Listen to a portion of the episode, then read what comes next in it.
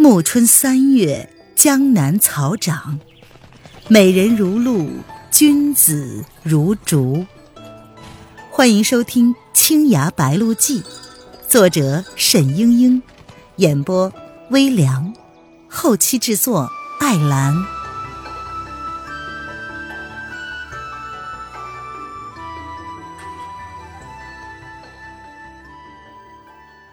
第五十八章。宫中大乱，见蒙面人逃跑了，沈轩低头弯腰，隔着手帕拾起了一根梅花针。这只是极其普通的暗器，看不出门路来，并且针上也没有毒。轩儿，吴建之颤颤巍巍的唤道。沈轩讶异的发现。今年不见，舅舅的头发已经全白了，俨然一个垂垂老翁。吴建之搂住了沈轩的肩头，抑制不住激动的心情。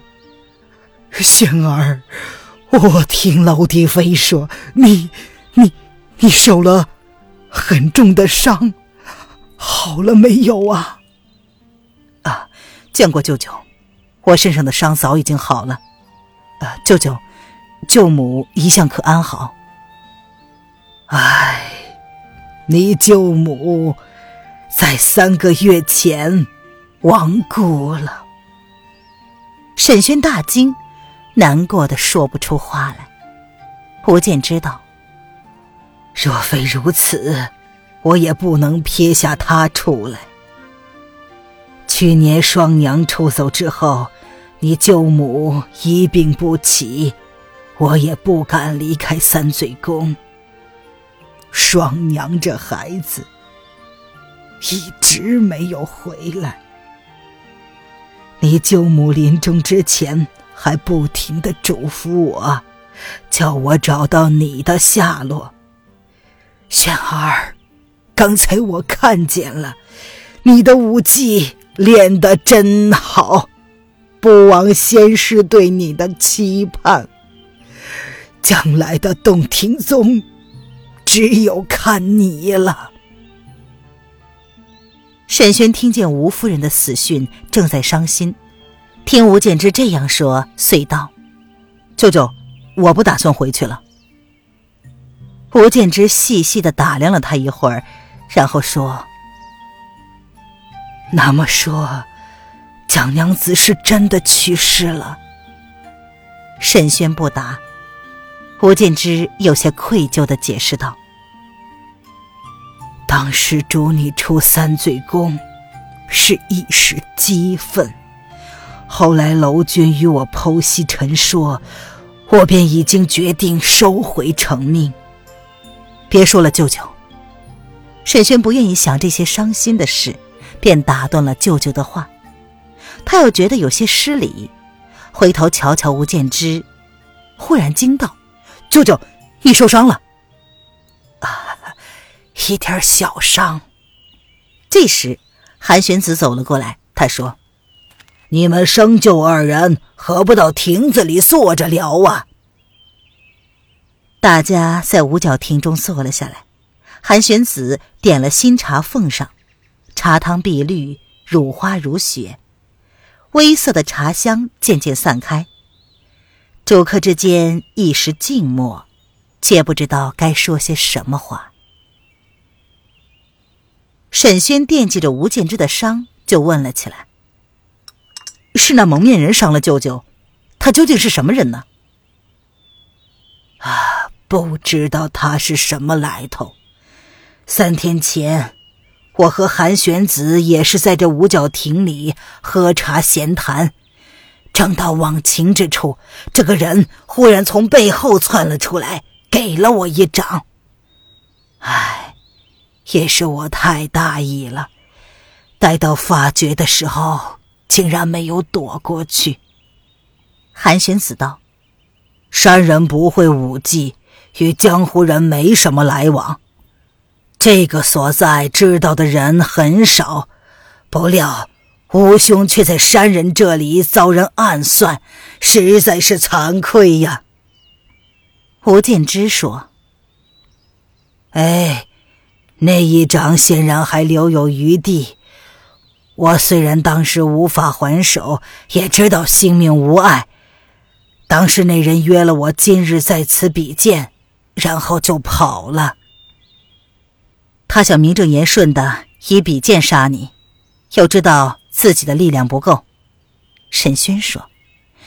于是他想了这样的法子：先让你受内伤，再与你比剑，这样就容易取胜了。吴剑知道。哎，不错，这三日之内我尽力调养，总算可以与他过招了。但是此人剑术太精，仍是不敌。若不是轩儿你及时来，我也就送了命了。沈轩不答，手指搭在了吴建之的寸关尺上，把了一会儿脉。他觉得忧心忡忡。舅舅，一年之内，你绝不可以再动武了。他原来的那一掌虽然不是致命的伤害，也需要闭关调养一个月才能好。结果，你与他比剑又动了真力，使得伤势更重了。若是不能好好的调养一年，只怕有性命之虞。哈，那我也正好休息一年了。舅舅，你真的不知道那个人的来历？他那一掌的内力，舅舅识得出吗？原来，沈轩在脉息之中觉出，蒙面人加诸吴建之的那一掌，居然很像洞庭的功力。联想到汪小山曾经到过江海不系舟的为本，他不能不怀疑。吴建之也猜到了沈轩的心思，他淡淡一笑，然后说：“哈哈。”我的徒儿，我知道，无论他做了什么，总还不敢对我下手。这蒙面人是谁？我的心里也是有些数的。哎，行走江湖这些年，再怎么小心谨慎，都不免结下一两个仇家。有几个剑客到头来不是死在恩怨仇杀里面的，不必在意了。沈轩见吴建之故意不说，也就不再问了。他转而言道：“舅舅，我来找你是想打听一个人。什么人呢？”吴建之漫不经心的问。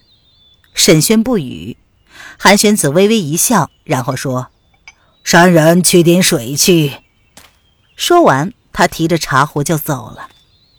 沈轩盯着吴建之的眼睛，然后说：“澹台树然。”吴建之听到这几个字，仿佛受了雷击似的，一下子呆住了。他的嘴唇微微的颤抖着，脸色变得惨白。沈轩没有料到他反应这么激烈，顿时生疑。过了一会儿。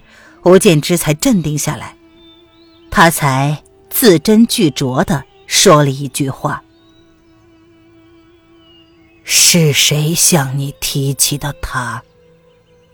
都说了一些什么呀？”沈轩不明白，澹台树然只是他的四师叔，为什么会让吴建之这样紧张？他瞧了瞧杯里的茶汤，乳花散去。映出吴建之深不可测的面容，明显在细细观察他的表情。沈轩飞快地盘算了一下，他该向吴建之说出几分真情呢？然后他才说：“叶来夫人说起过，此人也是洞庭门下的。”啊，原来如此。这么多年，难为他还不忘旧情。吴建之释然的道。沈轩见吴建之没有说下去的意思，他有些焦急，但是还是耐着性子问：“什么叫不忘旧情？”吴建之没有回答，却是锁着眉头。他说：“轩儿。”这都是过去很多年的事情了。与你没有关系。沈轩急于问明蒋灵谦的生身父亲究竟是个什么样的人，没想到吴建之三缄其口。他想恳求几句，忽然一念闪过。既然吴建之不说，当然是另有他因。他胸中愤懑，立即起身道：“如此说来也罢，我还有事，先告辞了。”吴建之没有料到沈轩竟会生气了，他也是有些茫然。他看着沈轩大步的走出去，想留又不好留，停了一会儿，终于道。轩儿，有空还是回去，为你舅妈上一炷香吧。您现在收听的是由微凉演播的《青崖白鹿记》，更多微凉免费小说尽在微凉微信公众号“微凉有爱”。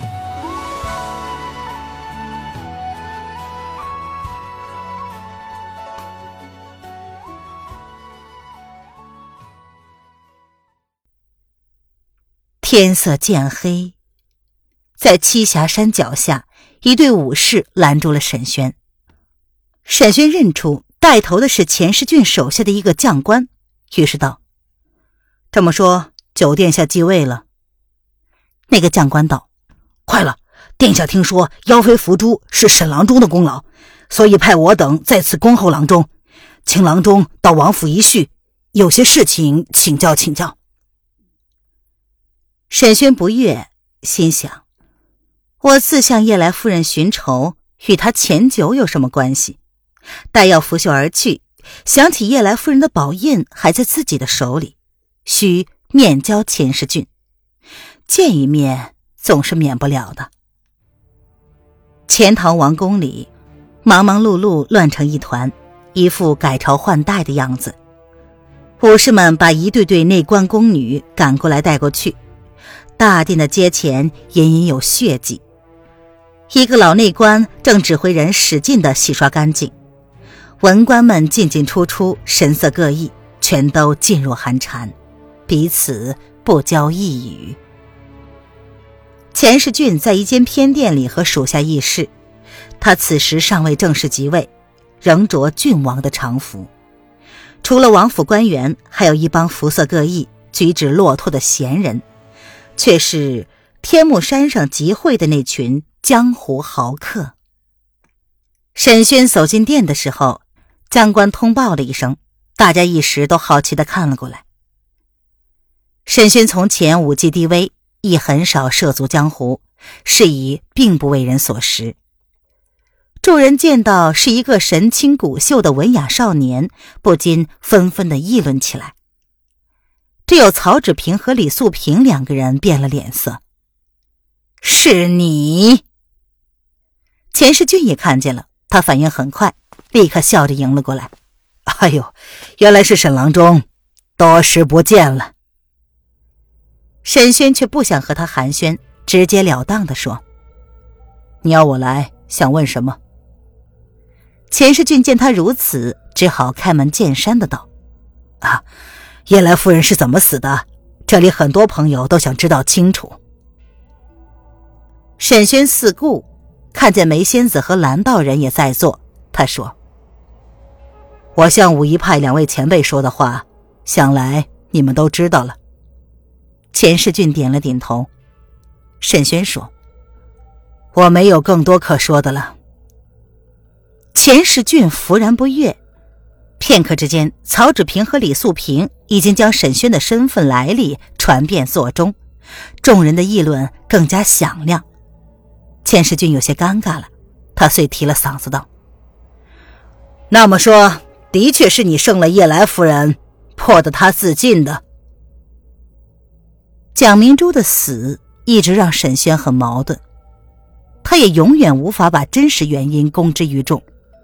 但是日后在江湖上必定传言是他沈轩杀死了叶来夫人。沈轩正不知道该怎么说呢，外面又进来一个人，将一颗人头掷在了地上。他朗声道：“九殿下，弟兄们把桑挺也解决了。那的确是桑挺的人头，只是来的人却是范定峰的心腹韦长老。只听钱世俊笑着说：“哈哈，昨夜王兆熙伏诛，今日又灭了桑挺，两个心腹大患已消，妖妇的余孽便指日可以清除了。这都是韦长老和一干弟兄们的功劳啊！”韦长老捋着胡子，得意洋洋的笑着。可是大家的兴趣还是在沈轩这里。李素平忽然道：“九殿下，你一向英明，怎么可以相信这种无形浪子的狂言呢？别的不说，他打得过那妖妇吗？”话音一落，四周又是一片哗然。沈轩懒得争辩，只想赶快脱身，遂从袖子之中取出叶来夫人的宝印。他亮了一圈，然后说：“你们看见这个，总该相信叶来夫人真的死了吧？叶来夫人临终交代，此物交还给将来的钱塘王。九殿下，你既然要继位了，这个就给你吧。”且慢！钱世俊正要接下宝印，门外忽然传来洪钟怒喝。范定峰插着双手，傲然立在大门口，死死地瞪着钱世俊。护殿的侍卫吆喝着围了过来，大刀长矛纷纷的对准了他。钱世俊见范定峰只身前来，面色疲惫，衣袍上还沾着青草泥土，不觉得微微一笑，对着侍卫们喝道：“丐帮的范公子是朋友，你们怎么可以如此无礼？还不退下！”这侍卫们退开了几尺，仍然是虎视眈眈。范定峰大步的走了进来，钱世俊，你把话讲清楚。钱世俊坦然的道：“范兄是说小弟不该接着宝印吗？哼，范兄有所不知，昨天夜里我已面见我的王兄，王兄向我陈说了隐退之意，传位大典定在明日。现在国中的一切事宜皆由小弟主持。”小弟收管叶来夫人的宝印，没有什么不妥吧？范定峰却说：“胡说！分明是你策划政变，挟持国主，谋权篡位。钱塘的乱臣贼子还敢坐在这里耀武扬威？试问，这到底是谁家的天下？”这众人莫名其妙。范定峰若不是开玩笑，一定是脑子出了毛病。这钱世俊心里却是有数。范定峰是来算账了，他笑着说：“哈哈，范兄误会了，我王兄是真的自愿让位的。钱塘王答应传位给你，有谁看见了？”范定峰质问道。钱世俊冷笑着说：“哼，这是我们钱家的事情，自有我们兄弟之间商量定夺，需要外人作证吗？